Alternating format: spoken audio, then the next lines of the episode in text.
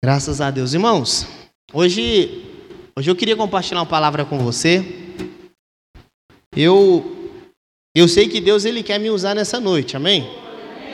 Agora eu preciso saber se você quer que Deus me use nessa noite.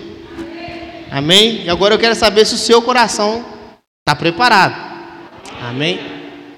Porque, irmãos, por mais simples que a palavra seja, por mais simples, eu creio que Deus ele age. Tem grandes homens de Deus que não têm palavras bonitas, mas as palavras deles são poderosas, porque você percebe que há uma troca, as pessoas estão com o coração com expectativa, Deus está fluindo, há uma resposta. Então é bom, sempre a gente chega na casa de Deus com o coração com expectativa. Irmãos, e hoje eu queria ler com vocês o Evangelho de João, capítulo de número 2. Um texto que você já conhece. Deixa eu só desligar esse, esse ventilador aqui. Só um pouco. Aí. Evangelho de João, capítulo de número 2. Esse texto, ele ele é muito usado para casamento. Ele é muito usado para para simbolizar algumas coisas com relação à nossa obediência à vontade de Jesus. Mas ele também ele é muito usado por aqueles que gostam de beber bebida alcoólica, né? Aqueles que gostam de dizer, olha, mas Jesus não transformou água em vinho? Uma coisa, irmãos, que eu sempre falo para todos aqui na igreja, sempre que eu posso, é que um texto, ele precisa ser lido e ele precisa ser compreendido qual é o seu objetivo. Esse texto, o objetivo dele não é falar sobre casamento, o objetivo dele não é falar sobre bebida, por mais que ele fale, mas não é o objetivo dele. Então sempre é importante você ler um texto, mas ler ele para entender qual é o objetivo. O que será que João, inspirado pelo Espírito Santo, ele foi relatar isso? Foi relatar aquela história do casamento, das bodas. Por que será que ele escreveu isso? Tem um objetivo. Então é isso que nós vamos dizer hoje. Qual, que, qual é o objetivo desse texto? O que, que, o que, que esse texto pode, pode trazer para mim, para minha família, para a igreja? Evangelho é, é, de João, capítulo de número 2, versículo de número 1 ao 11. Diz assim: Olha, e ao terceiro dia fizeram-se umas bodas em Caná da Galileia, e estava ali a mãe de Jesus. E foi também convidado Jesus e os seus discípulos para as bodas. E faltando vinho, a mãe de Jesus lhe disse: Não tem vinho. Disse-lhe Jesus: Mulher, que tenho eu contigo? Ainda não é chegada a minha hora. Sua mãe disse aos serventes: Fazei tudo quanto ele vos disser. E estavam ali postas seis talhas de pedra para as purificações dos judeus. E em cada uma cabiam dois ou três almudes ou metretas, como está escrito aí na sua Bíblia. E disse-lhes Jesus: Encheis de água essas talhas, e encheram-nas até em cima. E disse-lhes: Tirai agora e levai ao mestre Sala. E levaram. E logo que o mestre Sala provou a água feita vinho, não sabendo de onde viera, se bem que sabiam serventes que tinham tirado a água. Chamou o mestre Salo ao esposo e disse: Todo homem põe primeiro o vinho bom, e quando não tem bebido bem, e quando já tem bebido bem, então o, então o inferior, desculpe, irmãos, vamos lá. E disse-lhes: Todo homem põe primeiro o vinho bom, e quando já tem bebido bem, então o inferior. Que é, ou seja, depois que todo mundo já bebeu bem, oferece o vinho inferior. Mas tu guardaste até agora o bom vinho. Jesus principiou assim os seus sinais em Caná da Galiléia e manifestou a sua glória e aos seus discípulos e os seus discípulos creram nele. Amém? Pai, nós oramos ao Senhor nessa noite, pedimos ao Seu Deus que o Seu Deus possa falar ao nosso coração. Pai, que a tua palavra possa fluir a Deus, e nos trazer entendimento, crescimento, Pai, e amadurecimento, é que eu te peço nessa noite, em nome de Jesus. Amém. Irmãos, o Evangelho de João, ele aponta sete milagres. Tá? Então, se você for acompanhar o Evangelho de João, você vai ver relatado sete milagres dele. E esse é o primeiro milagre que, que é citado no Evangelho de João. Cada milagre que João ele vai relatar, ele vai contar a história do, do milagre, ele vai apontar que há um objetivo para acontecer aquele milagre. Na verdade, todo milagre que acontece, ou que aconteceu, ele tem um objetivo. Ou que seja para suprir necessidade, trazer um entendimento de algo, ou para poder trazer alguma mudança, ele tem um objetivo. O milagre, ele não é um fim em si mesmo. Isso que a gente precisa entender. Porque há pessoas, irmãos, que gostam de se mover em milagres. Eu quero, eu quero viver em milagre, eu quero viver em milagre. Mas parece que o milagre ele se torna um fim em si mesmo, porque a alimentação daquela pessoa, da fé dela, é o milagre. E olha, não que nós não possamos viver milagres, não devamos viver milagres. Mas preste bem atenção. Todas as vezes que você vê que aconteceu um milagre, na maioria das vezes é porque há do outro lado uma certa incredulidade. Toda vez que você vê acontecer um milagre, do outro lado você vê uma certa incredulidade. Se você quiser, você pode começar por um homem cheio de fé, que ele perseverou sim em esperar acontecer o milagre da sua esposa conceber e dar à luz um filho, Abraão. Mas repare que há momentos ali que Sara ela pega rindo, duvidando do que poderia acontecer. Abraão também ele questionava. E aí?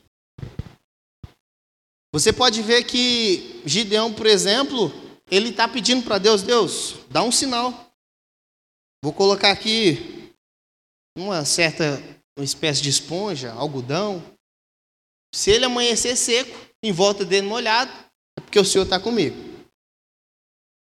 E aí Deus dá o sinal. É um milagre. Você concorda comigo? Isso é um milagre. No outro dia ele fala: Não, peraí, agora eu quero o inverso. Eu quero que aqui fique molhado e em volta fica tudo seco acontece o milagre. Então, as maiores manifestações de milagres, irmãos, geralmente é em meio a um povo incrédulo. As maiores manifestações de milagre. Você vê que Jesus ele questiona o povo de Cafarnaum, falando: gente, olha, ai de vocês, porque eu operei maiores números de milagres em Cafarnaum e vocês não creram. Então, geralmente, irmãos, os milagres eles vão servir para poder trazer os incrédulos mais para perto. Não que os, as pessoas de fé, não que aqueles que vivam na fé não vejam milagres. Espero que vocês me entendam.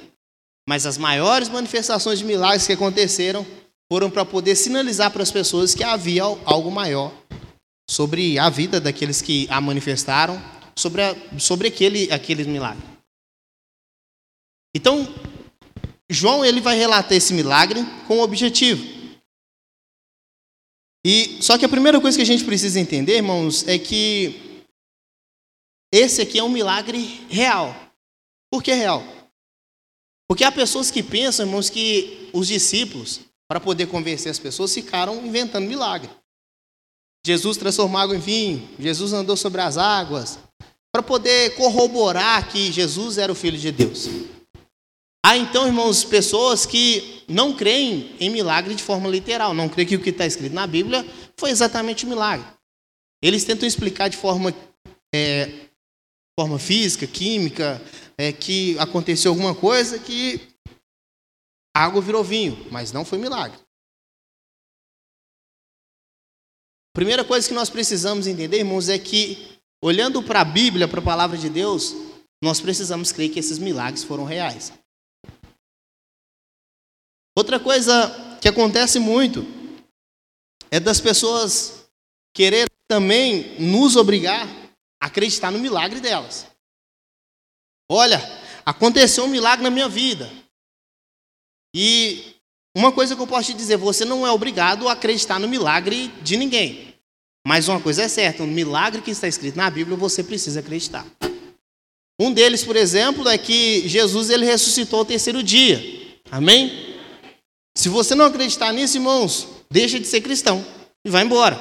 Ou melhor, se converte, né? Porque não tem como nós sermos cristãos e não acreditarmos nessas manifestações de milagre. Para você ter uma ideia, irmãos, João ele relata só sete milagres aqui, mas no final do livro dele ele vai dizer que se ele fosse parar para poder escrever tudo que aconteceu, não haveria espaço suficiente na terra para poder suportar tantos livros. Obviamente ele estava dizendo isso de forma exagerada, o que a gente chama de hipérbole, mas é sinal que Jesus ele fez muito mais do que isso. E João está querendo dizer, Jesus ele fez muito mais do que essas coisas, não deu para poder relatar aqui. Então, vamos lá. Primeira coisa, versículo. Antes de a gente começar, você vai ver que no versículo de número 11 vai dizer assim: olha, Jesus principiou assim os seus sinais em Caná da Galiléia e manifestou a sua glória, e os seus discípulos creram nele. Então repare, irmãos, que Jesus ele iniciou seus sinais. E ainda bem que está escrito sinais em Caná da Galileia e manifestou a sua glória. Então qual é o objetivo dessa manifestação desse sinal? Qual é o objetivo da manifestação desse sinal aqui na, na festa, nas bodas? Manifestar a glória do Pai. Ou manifestar a sua glória, como está escrito ali. Esse é o objetivo. O objetivo, talvez você pense que poderia ser outro, mas está escrito aqui no texto. Ele manifestou, então Jesus iniciou assim os seus sinais em Caná da Galileia e manifestou a sua glória. Olha que interessante, e os seus discípulos creram nele. Está entendendo então quando eu disse que milagre acontece quando há uma certa incredulidade? É para poder reforçar, corroborar a fé, falar, opa, peraí, eu creio. Irmãos, o objetivo aqui é claro, manifestar a glória de Deus e que os seus discípulos crescem nele. Amém? Mas para a gente chegar até aqui, eu queria fazer uma exposição sobre esse texto, para a gente entender alguns pontos interessantes, tirar algumas lições e no final a gente voltar nesse assunto. Versículo de número 1, repare comigo que ao terceiro dia fizeram-se umas bodas em Caná da Galiléia e estava ali a mãe de Jesus. Primeira coisa, ao terceiro dia, o texto simplesmente começa assim. Mas se você olhar um pouco antes, há um diálogo com Jesus e Natanael. E por interessante que seja, Natanael era de, também de Caná da Galiléia.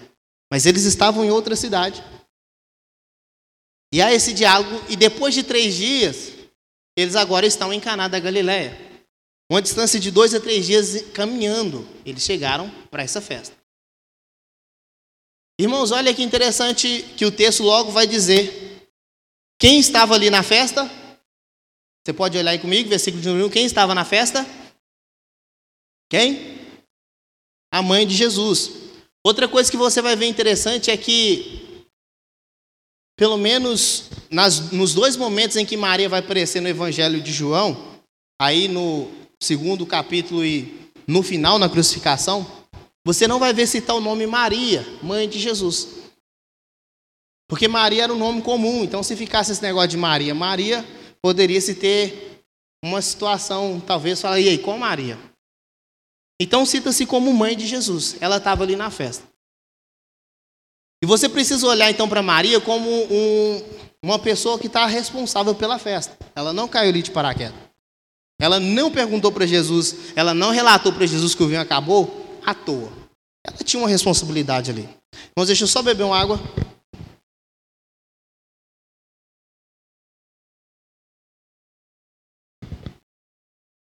Ela tinha uma certa responsabilidade naquela festa. Então, por isso que o texto logo vai dizer que estava ali a mãe de Jesus. E a mãe de Jesus, irmãos, ela ela Dá, dá a entender que ela tinha alguma responsabilidade. Ou poderia ser algum parente, poderia ser algum conhecido muito próximo. Ou ela era uma referência, uma anciã referente naquele, naquele momento. porque Jesus já era adulto e ela estava ajudando na festa. Só que Jesus também foi convidado. Repita comigo: Jesus também foi convidado. Irmãos, eu fico me lembrando no início da minha conversão, eu já dei muita mancada. Porque eu era convidado para as festas, até mesmo dos irmãos da igreja, mas eu achava muita carnalidade. E eu não participava. Quem nunca, né, irmãos? Oh, não sei. Mas eu era muito crente. Eu era, eu era crente que eu não, eu não queria misturar nem com os crentes que iam fazer churrasco. Porque eu achava que os crentes podiam estar indo para o monte. Os crentes podiam estar indo orar, fazer circo de oração. Vai fazer churrasco? Jogar bola, nem pensar. Tanto que eu, eu larguei de vez. Porque era muito crente. Muito crente. Só que nós vamos entender, irmãos, uma lição com Jesus que ele, olha que interessante, ele foi a um casamento. Ele participou de festas, ele participou de reunião, ele participou com pessoas. Isso nos mostra, irmãos, que nós também precisamos participar, nós devemos participar. Mas nós também temos outro lado. Pessoas que se apegam a isso e falam: olha, eu tenho que participar. Aí pode ser festa em qualquer lugar, de qualquer jeito, qualquer momento, ele tem que participar, porque ele é crente, Jesus participou. O que Jesus nos convida, irmãos, também é ter um equilíbrio, ter sabedoria. Porque às vezes a festa é aquela festa quebra-pau e o crente vai lá no meio. Não, porque eu tenho que ser luz, eu tenho que, eu tenho que estar lá no meio também, eu tenho que ser luz. Irmãos, chega lá não faz nem diferença. Mas eu concordo, irmãos, que nós, todos nós, nós devemos, irmãos, participar de festas sim, familiares, com os nossos amigos, nós precisamos estar juntos, até mesmo para poder conversar, falar de Deus, ensinar coisas é, é, espirituais, até mesmo para participar também em família. E é isso que Jesus está falando. Porque ele foi convidado e ele não deixou de participar. Ele não deixou de ir, ele foi, participou estava ali na festa com, com, com as pessoas. E se você não sabe, irmãos, as bodas ou as festas de casamento, era sete dias. Quem casou aqui fez uma festinha à noite, uma recepção e pronto, agradeça a Deus. Porque você imagina você manter uma festa durante sete dias. Imagina você ter que convidar todos os seus familiares. Você chega todo mundo no primeiro dia, você faz a conta e fala assim, não vai dar certinho para todo mundo. Mas no segundo, no segundo dia chega mais uma leve e chega os penetras também. Você perdeu a conta. Então imagine, irmãos, a situação das festas. Claro que tinha que ser uma coisa planejada, tinha que ser uma coisa bem pensada. E diz alguns estudiosos que também não era só os familiares que eram convidados. A cidade ou a região, a, a, a, a comunidade também estava convidada. Então você imagina, era um festão. Sete dias. E Jesus, irmãos, ele foi. A gente, provavelmente esse dia aqui que tá, João está relatando é um dos últimos dias, ou os últimos dias, porque o vinho acabou. Pode ser ou pode não ser. Mas Jesus, ele participou. E o que eu queria convidar você, irmãos, é a refletir sobre isso. Nós também precisamos participar, nós temos essa liberdade para poder participar. Como cristãos, nós temos essa luz, essa autoridade, essa, essa graça de Deus em poder participar. Só que no versículo 3, irmãos, olha a notícia. E, fal, e faltando vinho, a mãe de Jesus disse: Não tem vinho. Está vendo por que eu disse que Maria provavelmente ela era responsável ou estava ajudando na festa? Porque imagine você, você está lá convidado participando, o vinho acabou, você vai falar assim: que vergonha, viu?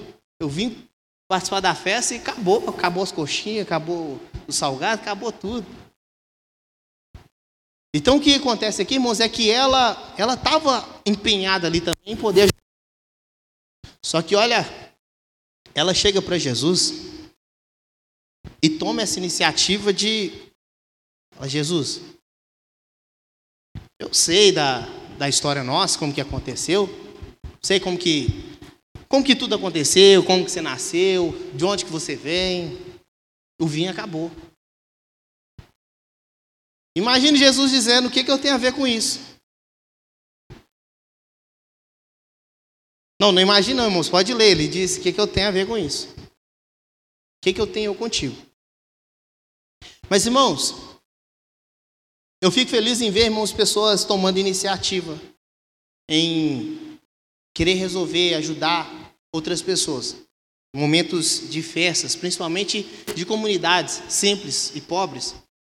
Você, por exemplo, já deve ter participado de algum chá de bebê, chá de panela, algum casamento em que você viu o esforço do noivo, o esforço da noiva, e talvez a sua, a sua, a sua, a sua vontade era que fosse melhor, tivesse mais coisas. Mas você vê a preocupação do noivo, da noiva em organizar tudo, você dá uma boa recepção. E às vezes acontece um detalhezinho, cabe talvez a você, a mim, a tomar essa iniciativa de também tentar resolver, de ajudar. Irmãos, você imagine eu, nove anos atrás, antes do meu casamento, era quatro horas da tarde. Eu ainda estava arrumando chuveiro da minha casa. Estava arrumando chuveiro. Mas você não estava preocupado com a maquiagem? Com, com... Eu, deu pouquinhos minutos antes, eu me arrumei correndo e fui para o casamento. Porque eu estava preocupado com a casa, com o que, que, que ia comer, quem que ia comer, pegar, levar, trazer, ligar. E sabe o que, que nós, muitas das vezes, de forma insensível, nós fazemos num momento como, esse? Ah, mas, ah, mas. E Maria está ali, irmãos, ela tomou a iniciativa de, pelo menos, relatar o problema, dizer, olha, Jesus, e aí? O vinho acabou. Irmãos, e acabar o vinho era algo que não podia acontecer. Porque era, era comum se tomar vinho. Eu não vou entrar no mérito aqui se era alcoólico, alcoólico ou se não era. Vamos falar vinho mesmo. E olha, era uma, seria uma vergonha porque acabou, acabou o vinho. Acabou o vinho, acabou a alegria. Acabou as risaiadas, brincadeiras. E o que Maria faz é chegar para Jesus e dizer: Jesus, acabou o vinho. Ela toma essa iniciativa. A resposta de Jesus ela é imediata no versículo de número 4. Disse Jesus: Mulher, que tenho eu contigo? Ainda não é chegada a minha hora. Está vendo aí? Agora, a primeira coisa que talvez nós, evangélicos, nós nos apegamos a esse texto é o fato de Jesus dizer mulher. Que nós falamos assim, está vendo? que nós não temos que ficar idolatrando Maria. Até Jesus disse: mulher, se coloca no seu lugar. Mas irmãos, repare que em todas as ocasiões em que Jesus se referiu a mulher, ele disse mulher. A mulher do poço, ele disse o quê? Mulher. Então, não era uma agressão por parte de Jesus dizer aqui mulher. E nessa ocasião aqui, o fato dele dizer mulher ele estava querendo dizer, talvez, como a gente diz, senhora, minha senhora, madame. Ele não foi insensível com ela. Mas o fato dele dizer o que tenho eu contigo, e esse texto, esse versículo, a gente não pode se apegar ele de forma literal, irmãos, porque ele é realmente difícil de, de se entender por que, que ele está dizendo dessa forma. Mas o fato dele dizer o que, que eu tenho contigo, é porque Jesus já tinha saído de casa, já tinha iniciado seu ministério, ele já não estava mais debaixo, debaixo do teto dela, ele já era adulto. E ela meio que foi lá correr para poder dar ordem para ele, ou falar com ele alguma coisa. Então ele falou: Olha, meu compromisso, primeiro com o pai. Eu não vim aqui para isso. Ainda não é chegada a minha hora. Você vai ver no texto. Então, irmãos, olha, só que, por incrível que pareça, nós sabemos que nos nossos dias nós temos situações assim. Filhos que saem de casa e pais que ainda quer continuar mandando o filho, ou na filha, ou mães, quer continuar dando ordem. E o que Jesus ele, ele, ele se posiciona aqui é falar, olha, o que, que eu tenho a ver com isso? O que, que eu tenho contigo? Ou seja, eu não vim para isso. Mas por incrível que pareça, irmãos, olha o versículo de número 5, leia comigo. A sua mãe disse aos serventes: Fazei tudo quanto ele vos disser. Está vendo que não tem uma coisa uma coisa interligada à outra? Está vendo que Jesus não disse assim, não, eu vou fazer? A gente não sabe o que aconteceu aí no meio dessa conversa. A gente não sabe exatamente o que aconteceu. Mas pelo jeito que Jesus disse, a mulher já saiu animada, falou para todo mundo: gente, tudo que ele falar para vocês, vocês fazem, beleza? Beleza. Irmãos, nesse sentido, eu quero dizer uma coisa para você: não se escandalize. Nós temos que seguir o exemplo de Maria. Em outras palavras, seguidores de Maria nesse sentido. Porque repare que ela disse: Olha, tudo que ele disser, vocês façam. Eu não sei o que ele vai fazer. Eu não sei como ele vai fazer. Mas o que ele falar para vocês, vocês façam. Vamos obedecer. Nesse sentido, irmãos, nós não podemos deixar de desejar. Nós precisamos melhorar isso na nossa vida, porque nós temos dificuldade quanto às ordens de Jesus. Nós não estamos dispostos a tudo quanto Jesus disser ou da forma com que ele fizer. Nós não estamos dispostos a obedecer, a ouvir. Nós ficamos incomodados. Porque imagine, você virar para Jesus e falar assim: Jesus, o vinho acabou. E Jesus mandar encher as vasilhas de água. E você falar assim: Jesus, mas nós precisávamos de mais dinheiro para poder comprar mais vinho.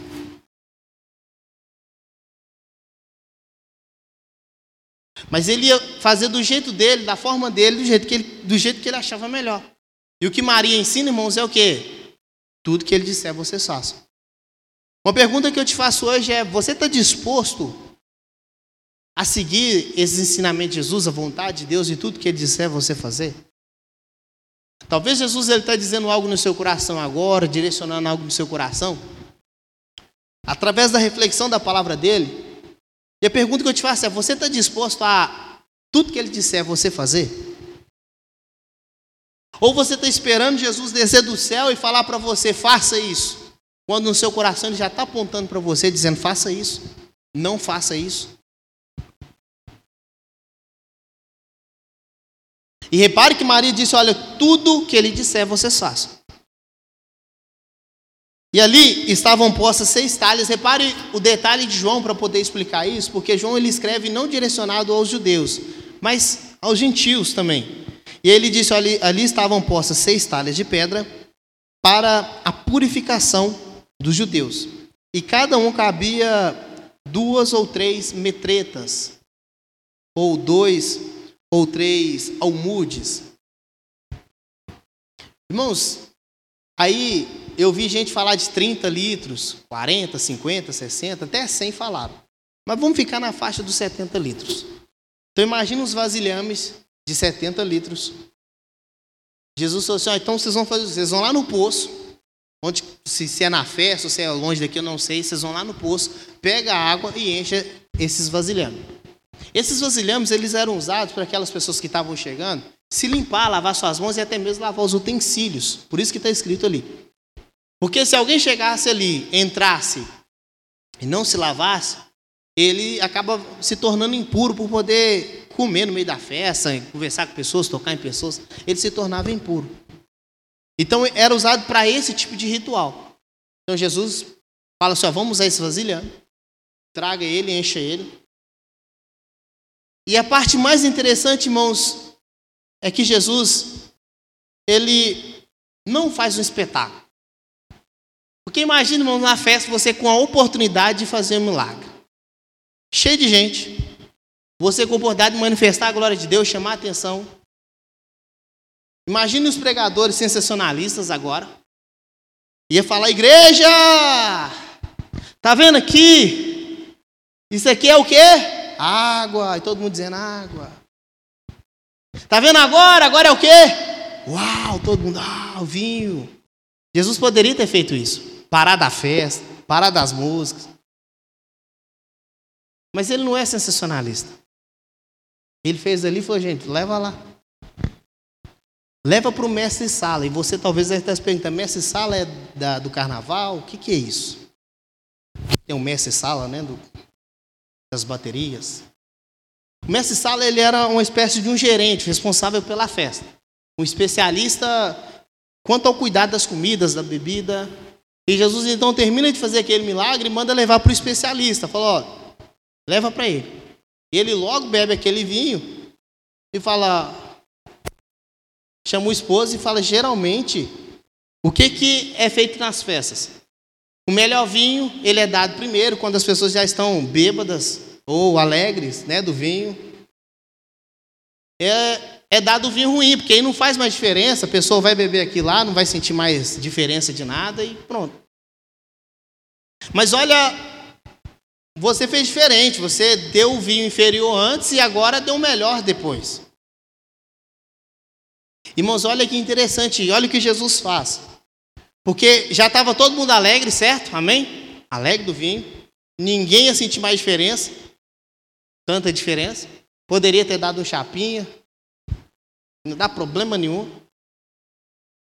Mas Jesus, ele entrega o melhor vinho do que o melhor que ele entregou primeiro. Porque o noivo, era tradição ele entregar o melhor primeiro e depois o, o, o pior. Ou o inferior. Mas Jesus ele, ele poderia ter seguido a mesma linha de qualidade. Ele não, ele fez melhor do que o primeiro. Sabe, irmãos, o que, que isso traz para nós? É que Jesus ele não tinha responsabilidade na festa. Ele não tinha comprometimento em ter que fazer nada ali para eles. Mas ele deu o melhor. Ele fez o melhor. Ele fez até melhor do que o que era melhor, considerado melhor. Irmãos, uma coisa que você guarde no seu coração hoje, agradeça a Deus. Por nem tudo que você plantar, você colher. Agradeça a Deus. E você deve estar fazendo, mas peraí, a Bíblia diz que tudo que o homem plantar certamente colherá. Mas agradeça a Deus, porque nem tudo que você planta, você colhe.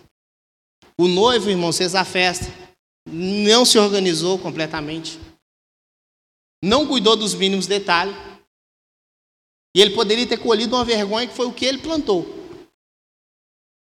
Mas graças a Deus, que a sua, deu, através da sua graça, ele fez com que a festa prosseguisse. E ainda deu melhor do que ele tinha oferecido. A ponto do Messala dizer, oxe, esse vinho é melhor. Então, irmãos, o convite que Deus nos faz é, à medida que você tiver oportunidade, mesmo se você não tiver responsabilidade sobre determinada situação, Faça o seu melhor. Dê o seu melhor. É mais ou menos aquela história do carpinteiro que foi fazer sua última obra para o seu patrão. Só que nessa obra, como era a última dele, e o patrão falou para ele, perguntou para ele o que ele precisava, ele não pediu as melhores madeiras. Ele não pediu as melhores peças.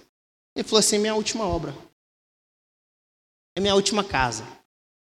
Quando ele terminou, o patrão entregou para ele a chave da casa e falou: Essa casa é sua. Então, à medida que você tiver a oportunidade de fazer o melhor, irmão, faça o melhor.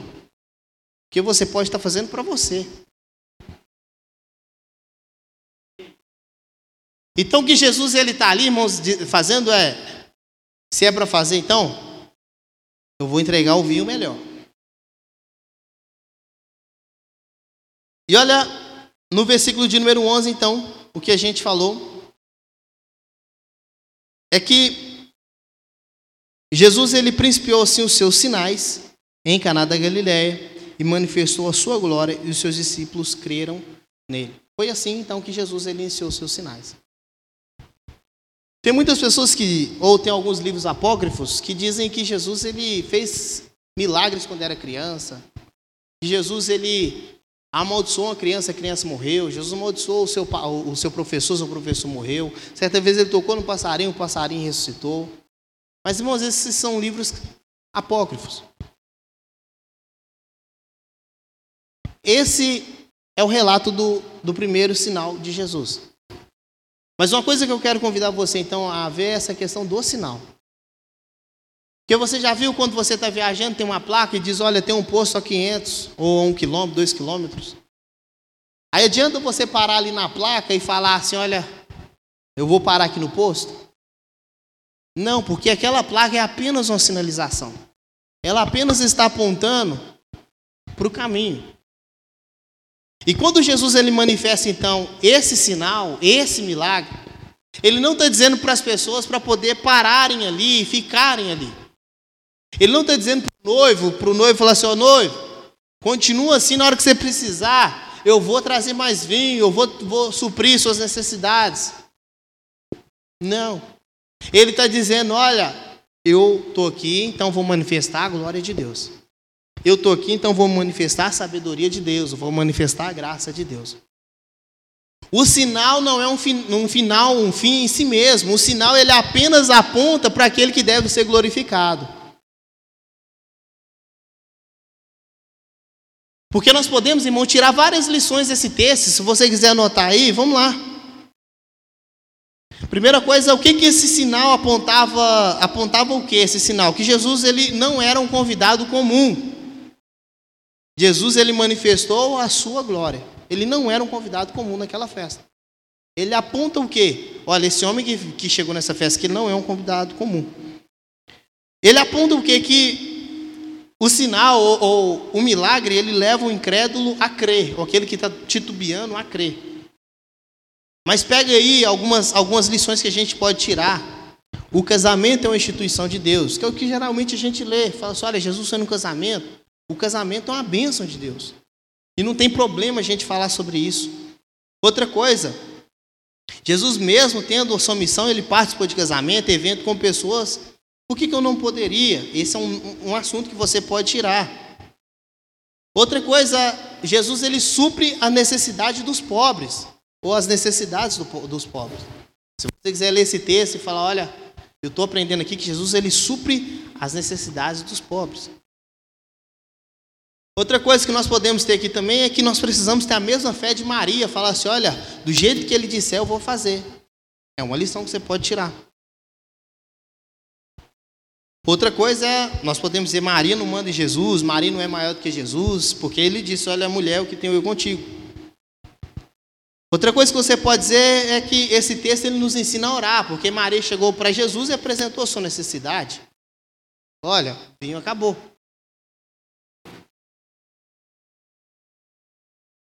E o que é muito utilizado por nós também é que Deus ele muda as pessoas da água para o vinho.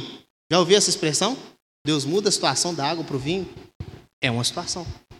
Mas nada disso, irmãos, é o que exatamente o que esse texto está querendo dizer. O que esse texto está querendo dizer é que nós estamos sendo convidados a crer em Jesus através do seu sinal. Quantos aqui já vivenciaram milagres em sua vida? E sabe o que, que acontece com nós? Nós vivenciamos milagres e nós, passam um ou dois dias, nós queremos mais milagres. Nós queremos mais e mais e mais milagres. Uma coisa que eu posso te dizer, irmãos, milagres só vai acontecer em tempos de escassez, de dor, de angústia, de medo. Vai acontecer muito nesses dias. Aí eu te pergunto, você quer ficar vivendo em dor, escassez, medo o tempo todo? Quer? Quem quer ficar vivendo aí? Não quer. Então por que, que você se apega ao sinal? Fica assim, eu quero milagre, eu quero viver milagre, eu quero viver milagre. Sendo que você pode se apegar àquele que foi glorificado. Sendo que você pode se apegar àquele, irmãos, que manifesta e que faz milagres. Eu não estou dizendo, irmãos, que não é para você orar a Deus por milagre. Mas isso, irmãos, não pode ser um fim em si mesmo. A sua fé não está nos milagres, a sua fé está no Deus dos milagres. Você não pode simplesmente correr atrás de Deus para que Ele supra todas as suas necessidades, porque ao mesmo tempo você sempre vai estar em apuros, sofrendo dores, angústias, medos, perseguições e vivendo milagres. Sendo que a Bíblia ela nos ensina a viver de fé em fé, ela nos ensina a superar, mas ela nos ensina também a viver também nos, nos momentos de angústias, perseverante. Então, irmãos, repita comigo o sinal. Não é um fim em si mesmo. Tem algo além do sinal. O sinal aponta para alguém. Então, irmão, se você recebeu um milagre, ou vai receber um milagre entre hoje e amanhã, semana que vem, mês que vem, Lembre-se que esse sinal ele está apontando para Jesus.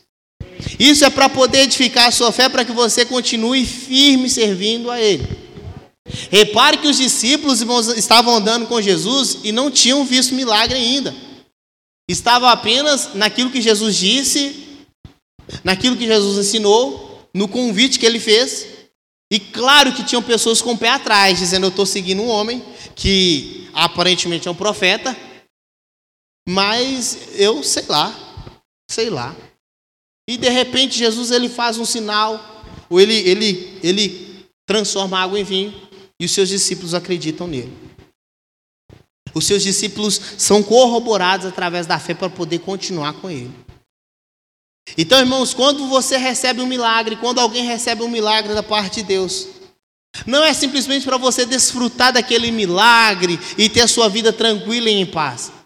É para você ter sua fé edificada, fortalecida, para você dizer: olha, isso aqui é, é, é, é, igual Elias, ele, ele, comeu, ele comeu pão e bebeu água para poder prosseguir, porque a caminhada é longa.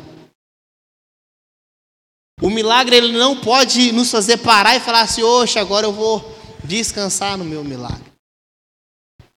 E você pode dizer aí algumas coisas, por exemplo, trabalho, casa própria, família, filho, que nascem, por exemplo, às vezes é, dentro de impossibilidades, de forma milagrosa. E às vezes a pessoa pega aquele filho e fica ali com aquele filho, não sai de casa, não vai para a rua, não vai para a igreja, não apresenta o filho na igreja, porque aquele ali é o meu milagre.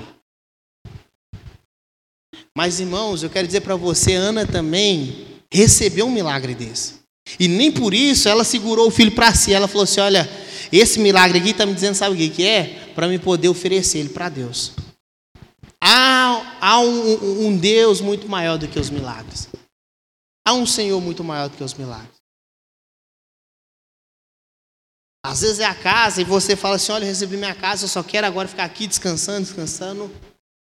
Irmãos, talvez Deus ele, ele ele está mostrando algo maior para poder acontecer. Não é um fim em si mesmo. O trabalho também não é um fim em si mesmo. Aconteceu de forma milagrosa ou não, não é um fim em si mesmo. Qualquer sinal que você receber. É simplesmente, irmãos, uma direção. Então lembre aí agora no seu coração qual foi o último sinal que você recebeu de Deus. A última resposta que você recebeu dele, o último milagre, a última provisão que você recebeu. Lembre aí. E agora pense comigo, para onde que ele estava apontando? Será que eu estou com o meu ouvido atento como o de Maria, dizendo assim, olha, o que ele disser eu vou fazer? Ou simplesmente você quer desfrutar desse milagre? Irmãos, nós servimos um Deus que é muito maior do que os sinais, do que os milagres. Nós servimos um Deus, irmãos, que Ele supre todas as nossas necessidades. Nós servimos um Deus, irmãos, que Além dos milagres, irmãos, nós sabemos que Ele é muito maior do que ouro, prata, do que qualquer coisa que possa acontecer. Porque diante dele, irmãos, nós sabemos que não haverá trevas, não haverá dor, não haverá imperfeição. E todas as lágrimas dos nossos olhos serão enxugadas.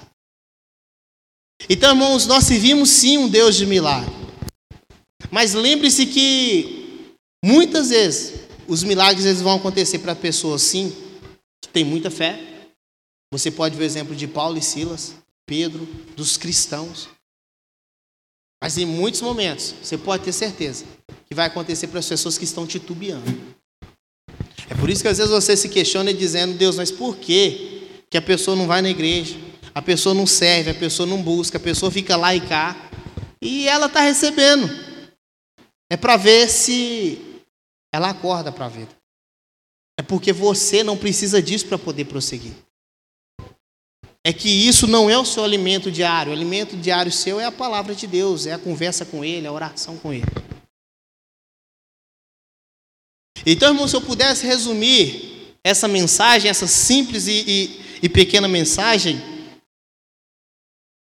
é que Jesus ele nos convida a crer.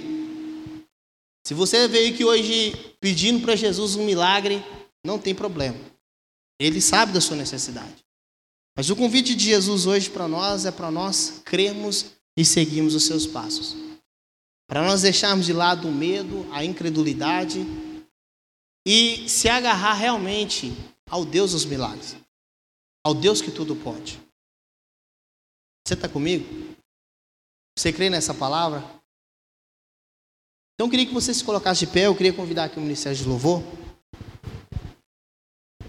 E como eu disse, irmãos, é uma breve reflexão.